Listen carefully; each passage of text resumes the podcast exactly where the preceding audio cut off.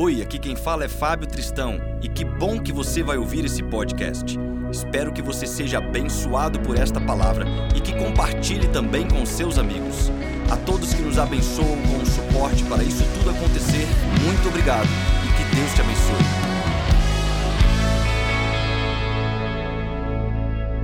Reflexão hoje, antes eu quero falar de algo que eu trouxe lá de Jerusalém, na verdade de Caná enquanto estive visitando ali o pequeno vilarejo de Caná, local onde Jesus realiza o seu primeiro milagre, que foi de tornar a água em vinho, né, na, nas bodas de Caná, um casamento. Se você já foi em um casamento cristão, bem provavelmente você já escutou algum pastor ministrando durante a cerimônia sobre esta passagem bíblica que está em João capítulo 2, do verso 1 ao verso 11.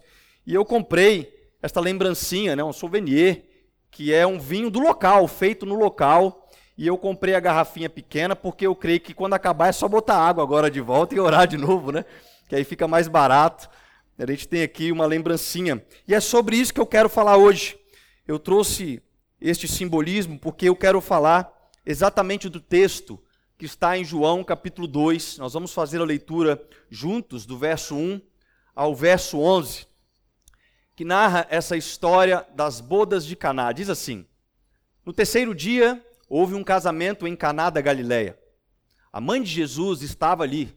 Jesus e seus discípulos também haviam sido convidados para o casamento. Tendo acabado o vinho, a mãe de Jesus lhe disse: Eles não têm mais vinho. Respondeu Jesus: Que temos nós em comum, mulher? A minha hora ainda não chegou. Sua mãe disse aos serviçais: Façam tudo o que ele lhes mandar. Ali perto havia seis potes de pedra, do tipo usado pelos judeus para as purificações cerimoniais. Em cada pote cabia entre 80 a 120 litros. Disse Jesus aos serviçais: Encham os potes com água. E os encheram até a borda. Então lhes disse: Agora levem um pouco do vinho ao encarregado da festa. Eles assim o fizeram, e o encarregado da festa provou a água que fora transformada em vinho, sem saber de onde este viera, embora o soubessem os serviçais que haviam tirado a água. Então chamou o noivo e disse: Todos servem primeiro o melhor vinho, e depois que os convidados já beberam bastante, o vinho inferior é servido, mas você guardou o melhor até agora. Este sinal miraculoso em Caná da Galileia foi o primeiro que Jesus realizou. Revelou assim a sua glória e os seus discípulos creram nele. Amém. Essa é uma história extremamente conhecida. Né? O primeiro milagre de Jesus realizado ali em Caná da Galileia um vilarejo pequeno, um vilarejo que fica próximo de, de, Nazaré, local onde Jesus nasceu. Atualmente de carro se gasta de 15 a 20 minutos. E ali naquele local onde se tornou famoso pela sua produção de uvas e, consequentemente, a produção de vinhos, nós temos esta passagem que é quando Jesus inicia o seu ministério. Ele realiza um milagre na frente de todos. E a partir dali, o seu ministério vai sendo seguido por outros 24 milagres aproximadamente, que são citados no Novo Testamento. Nós precisamos entender que nem todos os milagres realizados por Jesus estão escritos na Bíblia. E a prova disso é que em João capítulo 20, no verso 30 ao 31, o mesmo autor diz que Jesus realizou na presença dos seus discípulos muitos outros sinais miraculosos que não estão registrados neste livro. Mas estes foram escritos para que vocês creiam que Jesus é o Cristo, o Filho de Deus, e crendo, tenham vida em seu nome. E eu gosto muito de não separar a realidade que é citada no capítulo 20 de João com a realidade do milagre que começa no capítulo 2. Porque muitas das vezes nós olhamos para alguns milagres e sinais que são citados na Bíblia e nós olhamos aquilo como algo pontual para aquela realidade. Não que não tenha sido. Quero dizer, não que transformar água em vinho naquele momento da festa não tenha sido pontual para a festa. Mas nós precisamos crer que todos os milagres descritos na Bíblia, ele tem uma abrangência muito maior do que a pontualidade textual histórica. Ele tem uma realidade de fazer com que nós, ainda nos dias de hoje, dois mil anos após os milagres de Jesus realizado, temos condições de ouvir e de crer, mas de crer que Ele é o Cristo. As evidências do milagre de Jesus não é simplesmente para trazer o vinho na festa que acabou, mas é para trazer a evidência de que Ele é o Cristo.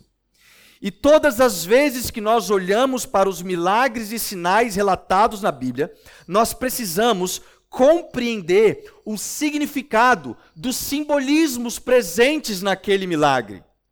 Porque quando nós olhamos em primeiro lugar para este texto, nós podemos fazer diversas aplicações. Uma delas, muito utilizado, como disse, nos casamentos cristãos.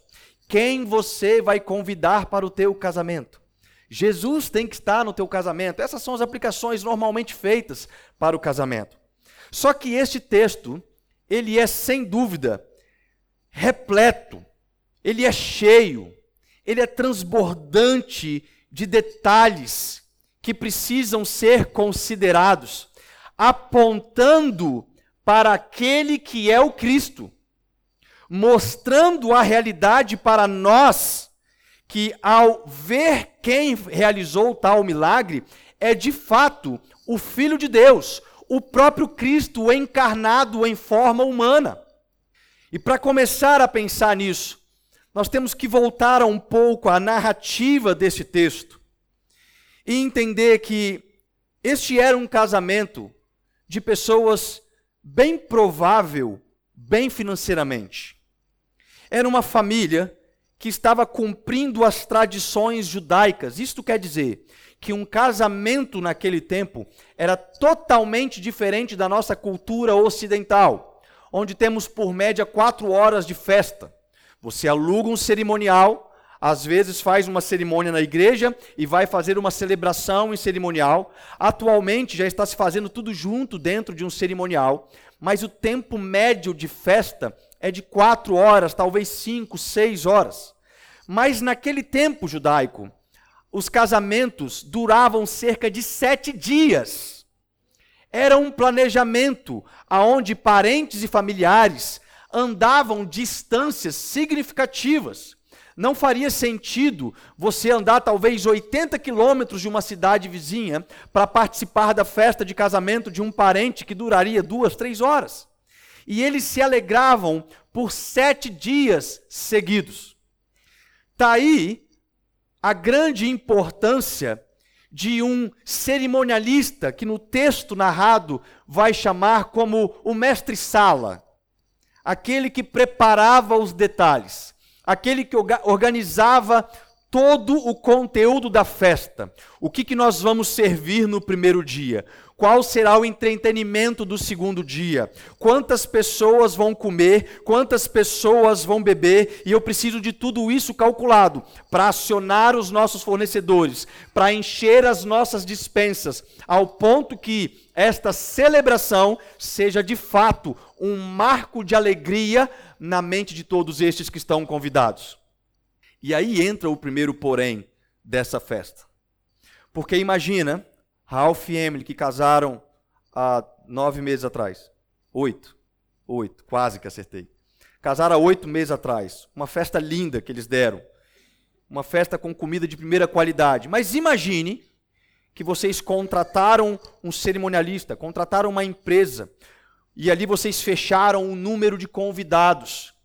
E ali os convidados Geralmente, né, eu tenho uma prática, eu sempre janto antes de ir para a festa de casamento. Mas tem crente, irmão, que faz jejum antes de ir para festa de casamento. Tem crente que ele, que ele fala: não, nós vamos comer, nós vamos alegrar festa de casamento, nós vamos comer tudo que tem direito. E aí você imagina que chega no momento da festa, As pessoas já esperaram durante a cerimônia, já estão famintos, estão querendo se assentar à mesa agora para compartilhar do banquete, da ceia. E 20 minutos depois que os garçons começam a servir, acaba a comida. Você já imaginou o tamanho da decepção dos noivos? É verdade, Emily? Seria frustrante. O dia que vocês passaram meses planejando, o dia que vocês investiram tempo, suor, dinheiro, sonhos, detalhes, vocês participaram da degustação para escolher qual salgadinho seria servido aos seus convidados. Vocês queriam que os convidados tivessem uma experiência do momento do casamento de vocês. E de repente, acabou-se a comida, acabou-se o vinho. O que bem provavelmente iria começar a acontecer é que os participantes, de pouco em pouco, iriam se levantar dos seus locais com as mais variáveis desculpas para apresentar aos noivos e iriam começar a ir embora da festa do casamento. E não é diferente pensar, irmãos, não é diferente pensar que durante a falta de vinho que ocorre no, nas bodas de Caná, houve algo que seria devastador na vida dos noivos: a vergonha. Eu não tenho dúvida que os noivos ficariam extremamente envergonhados com os seus convidados. Parentes que andaram de tão longe para se alegrar por dias e em um determinado momento, aquilo que era o símbolo da alegria, o vinho que trazia alegria para aquele momento, acabou. Isso nos mostra diversas esferas de ensinamento. Uma das, da, dos ensinamentos que nós podemos ver é que nem todas as coisas estão sob nosso controle. Existem planejamentos que nós fazemos na nossa vida. Existem sonhos que nós colocamos para um determinado momento e que nós investimos talvez todas as nossas forças, todas as nossas finanças, meses e anos de planejamento mas exatamente no momento que deveria acontecer, as coisas fogem pelos nossos dedos, saem dos nossos controles. Isso mostra as nossas incapacidades, mostra as nossas limitações humanas. Isso demonstra que existem situações que estão além da nossa capacidade humana. Ainda que você contrate pessoas que são experientes e especialistas na arte de planejar, de contabilizar quantas pessoas, quanto que tem que comer, quanto que tem que beber. Ainda assim, existem situações na vida que fogem do nosso controle. E é exatamente neste momento, quando acaba o vinho da nossa vida, quando acaba o alimento da nossa vida, quando nós estamos agora em uma situação vergonhosa, quando nós estamos tristes, abatidos, é que muitas pessoas começam a manifestar o grau de comprometimento e de verdadeira amizade que elas possuem com você. É no momento da dor, é no momento da, da perca do controle da sua vida, quando você está vivendo uma dificuldade financeira, quando você está vivendo uma vergonha pecaminosa que talvez você tenha cometido, é que você começa a entender pessoas que estão dispostas a aguardar do seu lado ou se levantar com desculpas e ir embora. Mas eu tenho uma boa notícia. Mesmo pensando que o texto não diz, mas eu quero conjecturar, mesmo pensando que para darem falta do vinho pode ter demorado um tempo, e alguns dos convidados já decepcionados disseram: Poxa vida, acabou o vinho. Vou fazer o que aqui nessa festa? Falta três, falta quatro dias de festa e acabou o vinho. Quer saber? Vamos embora. Porque acabou a alegria. Não vai ser legal ficar nessa festa. Sabe, os nossos convidados, os, os nossos anfitriões, os noivos que nos convidaram, eles deveriam se envergonhar de não ter planejado, e são pessoas que começam a apontar as falhas, pessoas que começam a criticar as suas fraquezas, as suas limitações, que muitas das vezes estão fora do seu controle. Só que teve alguém que ficou no casamento. Jesus estava lá. E eu quero te lembrar que Jesus não estava no casamento por causa do vinho. Jesus estava no casamento porque, primeiro, ele foi convidado, juntamente com Maria, sua mãe. É bem provável que Jesus tinha algum vínculo familiar com aqueles noivos. O texto não diz, mas ele foi convidado. Ele tinha algum tipo de relacionamento com estes noivos. Até os doze discípulos de Jesus foram convidados junto com eles.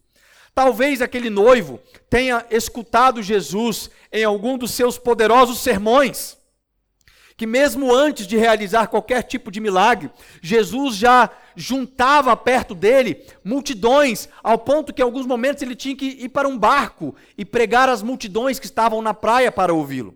Sermões poderosos, sermões que impactavam, sermões que viravam chaves. E talvez aquele noivo, em um determinado momento, tenha escutado Jesus pregando seu sermão e tenha compartilhado daquela mensagem e talvez convidado Jesus juntamente com Maria, vamos ao meu casamento. Mas ao acabar o vinho, Jesus, ele fica no casamento. E sabe o que isso me ensina? Me ensina que muitas das vezes a situação foge do nosso controle a situação ela sai das nossas mãos. Nós somos colocados muitas vezes em uma situação vergonhosa, em uma situação embaraçosa, que talvez gostaríamos de nos esconder, mas nós temos a oportunidade nesses momentos de lembrar daquele que nós convidamos. Naquele momento, Maria, ela lembra de Jesus. Se talvez o vinho não tivesse acabado, Maria não tinha falado com Jesus naquele instante.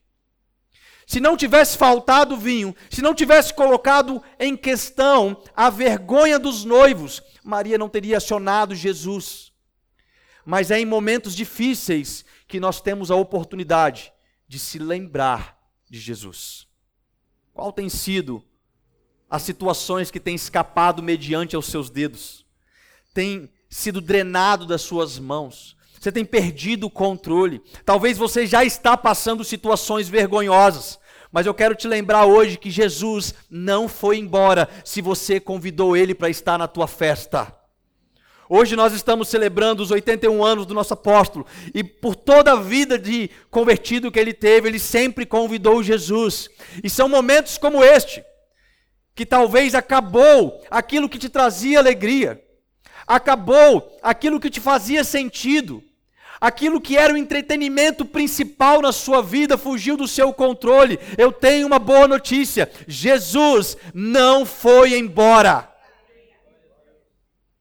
Ele está ali aguardando, esperando talvez você chegar para ele e dizer: Jesus, eu podia ter vindo um outro momento te cumprimentar.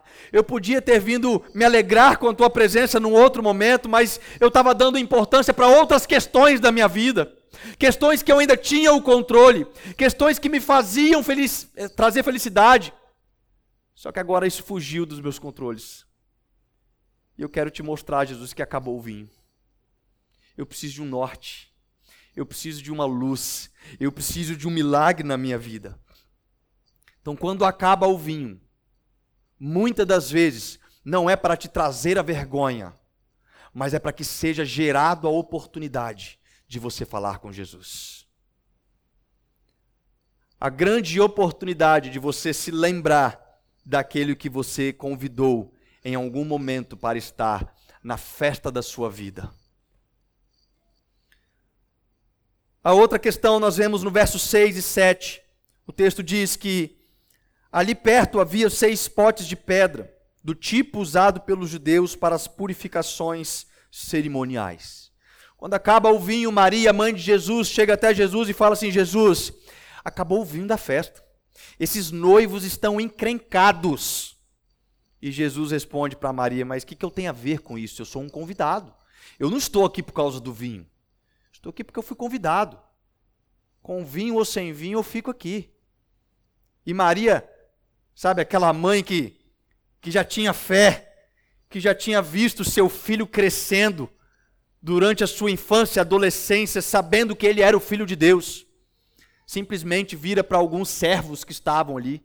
Posso imaginar alguns garçons que estavam a servir, que já haviam percebido a falta do vinho, e fala para aqueles garçons: Olha só, faça tudo que ele mandar. Tudo que ele mandar, faça. Aqueles garçons já estavam sem trabalho. Já acabou o vinho, nós vamos servir o quê? Vamos obedecer. A gente não sabe quem é esse camarada. Mas essa dona Maria está falando para a gente fazer tudo que ele mandar. Talvez ele é o cara que tem uma vinícola aqui perto, vai mandar a gente buscar, né? Uma produção de vinho que está lá no barril de carvalho há 10 anos. Talvez ele vai fazer alguma coisa, não sei, mas vamos obedecer. E Jesus, ele vê ali, havia perto, seis potes de pedra do tipo usado pelos judeus para as purificações. E eu estive lá, exatamente no local onde essa festa aconteceu, e eu gostaria de colocar na sua cabeça essa ilustração, porque quando a gente vê essa passagem, a gente imagina aqueles cantios de vinho do tempo antigo, né, que de fato estava sendo usado na festa. Pequenos jarros feitos de cerâmica que era distribuídos vinhos. Só que Jesus manda pegar estes seis potes de pedra. Talvez esse que está na figura é um dos seis que estavam naquele momento. Talvez uma, uma, uma réplica igualmente que era utilizada no tempo, mas talvez era um dos seis, quem sabe? E você pode ver o meu tamanho em relação ao pote. Não era um pote simples de carregar. Era um pote pesado, que cabia em torno aí 300 litros, talvez, de, de água e começa a ficar um pouco complexo sobre as ordens que Jesus começa a dar. Porque se havia acabado o vinho, era muito mais fácil pegar as garrafas de vinhos que estavam vazias. E talvez naquelas garrafas de vinhos, aquelas garrafas de cerâmicas, até fiz outras fotos, mas não coloquei aí, garrafas menores, talvez de 5 litros, de 3 litros, aonde os garçons podiam distribuir nos copos, nas taças daqueles que estavam no banquete da festa. Só que Jesus pede para pegar estes seis potes, estes seis vasilhames de pedra. São chamadas talhas de pedra, que eram usadas para a purificação cerimonial dos judeus. O que isso quer dizer? Quer dizer que a finalidade dessas talhas não era para armazenar vinho, mas era para fazer o banho de purificação cerimonial dos judeus. Esse era o local aonde os judeus banhavam suas mãos, os seus pés, em alguns momentos até mesmo o corpo inteiro, como um sinal de que aquela água estava purificando a vida dele. E agora ele podia ter a sua participação, porque a lei cerimonial havia sido cumprida. Só que dentro da tradição judaica, tudo aquilo que é um objeto de purificação, após o ato de purificação, ele se torna impuro. E Jesus ele vem trazendo uma quebra de paradigma. Ele fala: pega seis talhas que estavam vazias, ou seja, o povo que estava na festa já havia feito a sua cerimônia de purificação, ao ponto que as talhas estavam vazias, estavam impuras. Não era o melhor objeto para se iniciar um sinal miraculoso do ministério. Era algo que ia contra a moral religiosa dos judeus. Mas naquele momento Jesus fala: pega essas talhas e encha de água. Encha de água. Irmãos, isso tem uma representação muito grande. Encha de água. Talvez o que Jesus estava mostrando é que você pode encher essa talha com aquilo que você considera a sua religiosidade, aquilo que você considera a sua altivez, o seu orgulho, os seus feitos humanos, porque os judeus, eles, eles eram cheios disso, aliás, eles são cheios disso são cheios do seu orgulho da lei, a qual eles acreditam que, cumprindo a lei, eles permanecem na sua santidade mediante a Deus. Existem pelo menos 623 leis para os homens judeus, mas a palavra diz que aquele que peca em uma delas, peca também em todas. Isso mostra que a lei não tem uma função a não ser mostrar ao homem que ele é pecador. Jesus ele pede para colocar água naquelas talhas. Ele fala: "Coloque nessas talhas a água". Eu não sei se você entende, mas a água é algo totalmente diferente do vinho.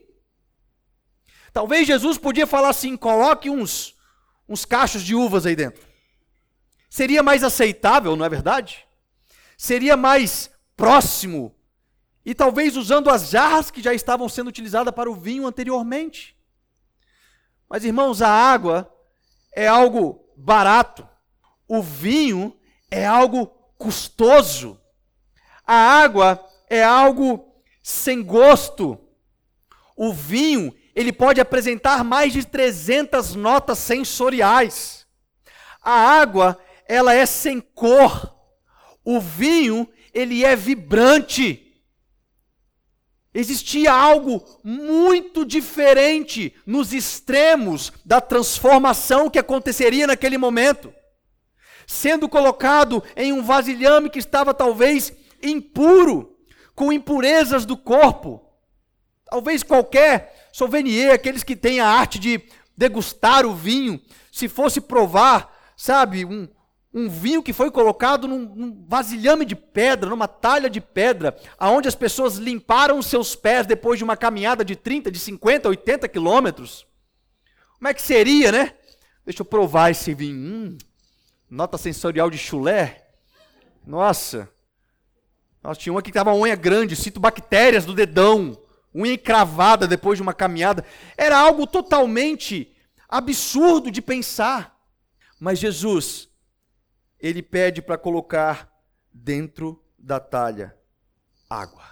Todo o orgulho, toda a religiosidade, toda a altivez, todo o egoísmo, tudo aquilo que você acha que pode representar alegria para a sua vida tudo aquilo que você pensa que é a sua verdadeira alegria, coloca dentro da talha. Acabaram os recursos. Vocês estão envergonhados. Acabaram, acabou o vinho, vai colocar o quê? Coloca água dentro das talhas. Irmãos, a única forma de olhar para este milagre não é com o objetivo de tentar dizer quimicamente o que, que aconteceu.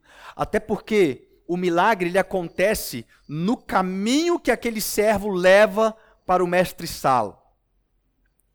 Eles colocam água, Jesus fala agora assim: agora pega o cantil, os pequenos vasilhames, e serve o cerimonialista, serve o mestre Sala, aquele que tinha a arte de escolher bons vinhos. E naquele momento o milagre acontece mas eu quero que a gente se abstenha da tentativa infeliz de falar como é que foi o milagre e nos concentre que a única forma de olhar para este milagre é observar que ele foi feito mediante a presença de Jesus.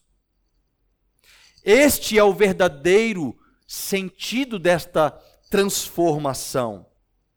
Porque mediante a presença de Jesus, aquilo que outrora era religiosidade, aquilo que outrora eram tentativas infelizes, era um egoísmo, era tudo de si, era uma água que estava sendo impura, mediante Jesus te conecta ao verdadeiro vinho.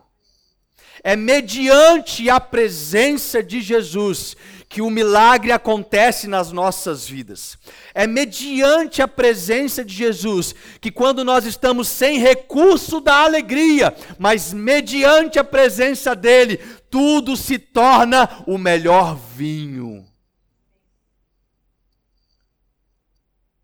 Isso nos ensina que a alegria verdadeira não aconteceu na festa por causa do vinho que foi colocado mas Jesus estava mostrando através do simbolismo do milagre que a verdadeira alegria só pode fazer sentido na sua vida mediante a participação daquele que é o Filho de Deus. Existem muitas situações a qual a verdadeira vida não faz sentido fora do seu cenário geográfico.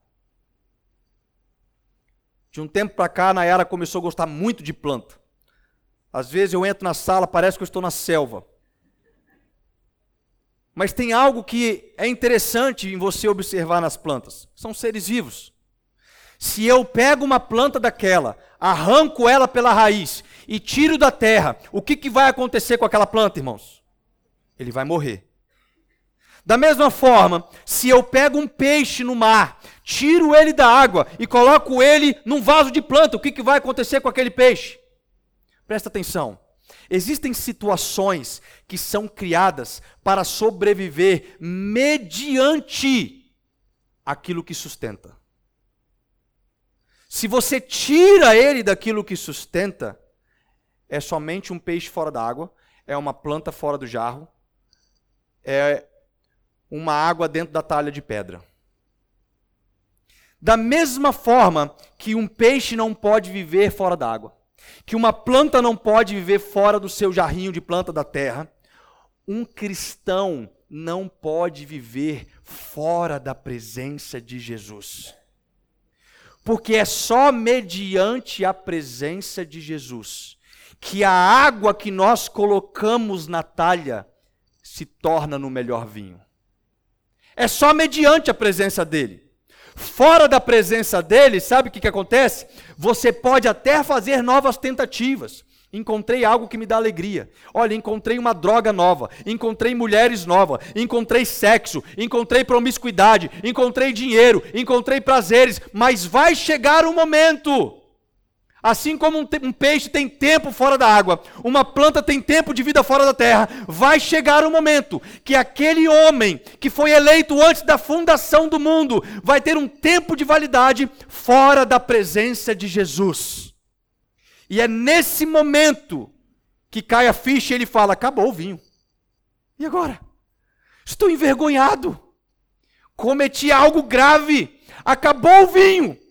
Eu estou envergonhando todo mundo, estou envergonhando os meus familiares, estou envergonhando os meus amigos, eu estou me envergonhando. Tudo aquilo que eu planejei para ser um momento de felicidade virou um momento de desespero, porque eu me dei conta que acabou o vinho.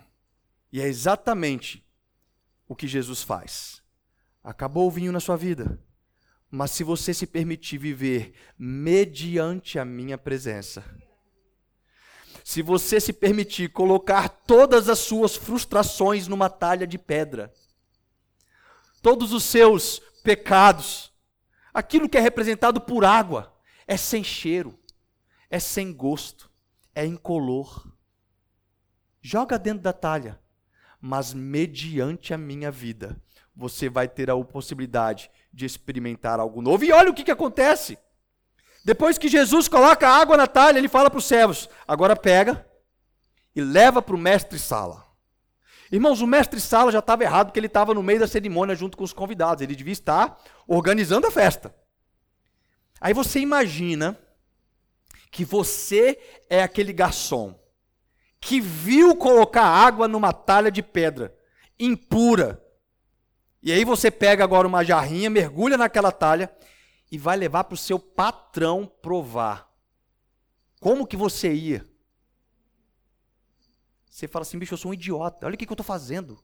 Eu estou levando água, porque faltou vinha, vinho para o mestre sala provar eu vou ser demitido, eu vou passar vergonha, porque eu vi que foi colocado água, e na hora que eu virar na taça dele, vai ser água, e eu vou passar maior vergonha. Qualquer um de nós pensaríamos, talvez alguns de nós negaríamos essa ordem. Mas o que, que Maria falou antes com os servos? Façam tudo o que ele mandar. Aí aquele servo pega a água, leva na jarrinha, e chega lá para o mestre Sala e fala assim: Olha o texto fala que o mestre Sala não sabia que tinha acabado o vinho, né? Mas eu gosto de, de conjecturar, sabe, do, do servo falando: olha, nós trouxemos um outro vinho para você provar aqui. Já era final de festa. O vinho já tinha acabado. E o mestre Sala talvez pense assim: não, que, que, que vinho novo é esse? Você está ficando doido, rapaz? Você sabe sobre os vinhos que eu escolhi para esta festa? Eu fui nas melhores vinícolas, porque esta família me pagou muito bem para escolher os vinhos. Eu provei as melhores uvas. São vinhos caros, e você agora vem me apresentar um vinho novo. Você está dizendo que um tal de, de, de, de Jesus aí abençoou. O que, que, que é isso, cara? Quem é esse cara? E eu posso ver aquele sommelier, aquele mestre-sala, cheio de si próprio. Você sabe quem, quem eu sou na sociedade? Você sabe os vinhos que eu tomo? Você sabe o meu status? Você sabe os carros que eu dirijo? Você sabe a agenda que eu tenho para o final do ano para ficar experimentando um vinho novo que você traz? E talvez aquele servo disse assim: ah, vai, tá só um golinho. Tá só uma só um golinho. O tal de Jesus fez um vinho novo. Dá só um golinho. Irmãos, eu imagino aquele mestre de sala pegando aquela taça de vinho, botando, e ele dá um primeiro gole daquilo que representa agora a presença de Jesus. Talvez ele dá um golinho só, e ao dar um golinho ele fala: Hum, eu já provei da vida, mas essa vida aqui é diferente. Eu, eu, eu, já provei vinho bom de alegria, mas essa alegria é transbordante. Sabe, eu já provei algo maravilhoso, mas existe algo diferente. Ele chama os noivos e fala assim: todo noivo, ao dar uma festa, primeiro serve o vinho bom porque no decorrer da festa as pessoas vão se embriagando e elas não vão sentir depois que é o vinho ruim, mas você deixou o melhor vinho para o final. Irmãos, algo aconteceu no trajeto que aquele servo levou a água para o mestre-sala. E o texto diz que o encarregado da festa provou a água que fora transformada em vinho. Essa é uma tradução infeliz. A tradução na palavra original grega deveria ser tornou-se vinho. Existe uma diferença entre transformar e tornar. Tornar é voltar à origem, amém? Transformar é pegar aquilo que não era e fazer. Tornou-se vinho é voltar à sua origem. E aí faz um grande significado daquilo que Jesus quer apresentar para nós, como nós lemos no capítulo 20, de que ele é o Cristo, o próprio Deus. Porque ele está querendo dizer: olha, se você colocar a água na sua talha, se você estiver disposto a colocar todas as suas frustrações pecaminosas, mas viver diante da minha presença, você vai tornar a ser aquilo que você foi projetado para ser antes do pecado. Você vai tornar-se a origem, porque você foi feito conforme a imagem e semelhança de Cristo. Algo com gosto, algo vibrante, algo como uma alegria que não se acaba. Mas o que, que o pecado fez? O pecado transformou a gente como água sem gosto, incolor, barato, que não quer trazer alegria para o povo. Mas Jesus está dizendo que, mediante a minha presença, você torna a ser aquilo que você foi projetado a ser. E aí começa a fazer sentido. Quando nós olhamos na profecia mais conhecida de Isaías sobre o Messias, Isaías capítulo 53, que o texto vai dizer que ele levou sobre si as nossas dores, as nossas enfermidades, e pelas suas pisaduras nós fomos sarados. Uma profecia que tem convertido milhões de judeus a partir deste capítulo, quando eles entendem que este é Jesus. Começa a fazer sentido quando nós vemos Jesus dizendo: Vinde a mim aqueles que estão cansados e oprimidos, e eu vos aliviarei. Coloque dentro da talha as suas fraquezas, coloque dentro da talha a sua água pecaminosa, que mediante a minha presença eu vou transformar, eu vou tornar de volta a sua origem de ter comunhão com Deus. sabe o que, que fala lá em João capítulo 19? Enquanto eu estava lá neste local, uma semana retrasada, estava ali, eu fiquei um tempo no pátio ali, refletindo e remoendo já essa mensagem. Eu me lembrei de algo, que esse simbolismo ele tem uma representação tão grande, que Jesus ele usa o simbolismo da água sendo transformada no vinho para mostrar que ele é Deus. Ele coloca dentro dele a talha que outrora ele diz lá em Ezequiel no capítulo 30 e Ezequiel capítulo 32, se não me falha a memória, versículo 28, 29 e 30, que eu vou tirar de dentro de vós um coração de pedra e vou colocar dentro de vós um coração de carne. Em outras palavras, por que, que Jesus pegou uma talha de pedra? Porque ele diz: olha, vocês só conseguem fazer as coisas mediante a religiosidade, mas isso é um coração de pedra. Não vai ser eficiente nunca. Mas eu vou colocar dentro de vocês um coração de carne. Eu vou colocar dentro de vocês aquilo que vocês têm é água, eu vou tornar em um coração que vai gerar vida em abundância. E lá em João, no capítulo 19, quando João fala sobre a crucificação de Jesus, ele deixa um detalhe importante: que depois que Jesus havia sido crucificado, ia começar o Shabá. E aí os soldados falaram assim: olha, vamos quebrar os ossos desses camarada, para que a gente não fique aqui no Shabat. E aí eles vão lá e quebram os ossos dos dois ladrões na cruz. Mas eles percebem que Jesus estava morto. Então eles não quebram o osso de Jesus para cumprir a profecia que ele teria que ser um, um sacrifício perfeito sem ossos quebrados. Mas aquele soldado faz algo. Ele fura com uma lança o lado de Jesus. Sabe o que, que o texto diz? Que ao furar, sai água de Jesus. Porque ele levou sobre ele os nossos pecados. Ele levou sobre ele a nossa insignificância, a nossa vergonha de não conseguir trazer a verdadeira alegria. Ele levou sobre ele as nossas frustrações, mas na cruz ele pagou o preço. Na cruz, quando água saiu dele, o texto diz que também saiu sangue misturado com água. O que agora nos traz o benefício de tornar a ser aquilo que nós fomos projetados para ser. Ter comunhão com Deus, ter relacionamento com o Pai, é voltar à origem. Eu não sei em qual nível a sua festa da vida se encontra. Talvez você está frustrado porque já acabou o vinho tem tempo na sua festa da vida.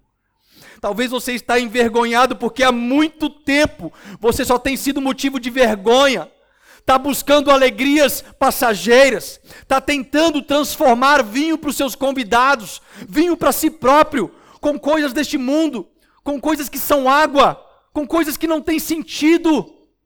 Mas hoje Jesus está te convidando a encher as suas talhas de pedra com a sua água que você tiver, mas mediante a presença de Jesus, Ele quer tornar a sua origem.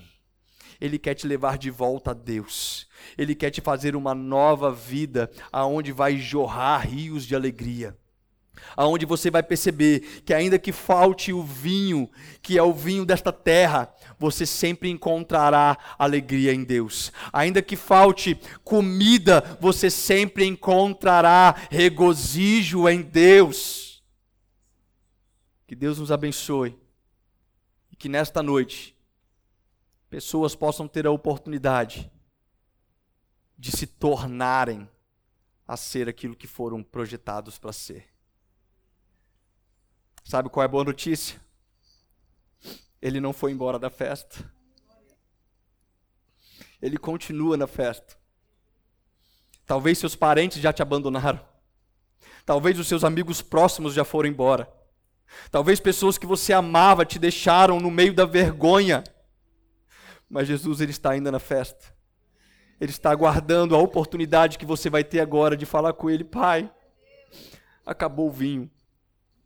Eu não tenho mais sentido de vida, eu não tenho mais alegria, eu não sei mais o que fazer, eu estou envergonhado, eu fiz tantas coisas erradas, eu tentei com as minhas próprias mãos, eu tentei do meu próprio jeito, mas nada resolve, acabou o sentido. E Jesus está falando: não, não, não, não. Enche as talhas de água. Enche as talhas de água nesta noite.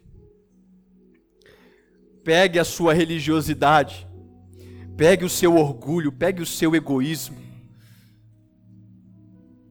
pegue os seus pecados, pegue aquilo que não pode mais trazer verdadeira alegria para você e coloque dentro das talhas, porque mediante a presença de Jesus, o milagre vai acontecer. E não somente você vai tornar aquilo que deveria ter sido, mas como também você vai proclamar que Jesus é o Cristo o próprio Deus encarnado para trazer a nós a salvação.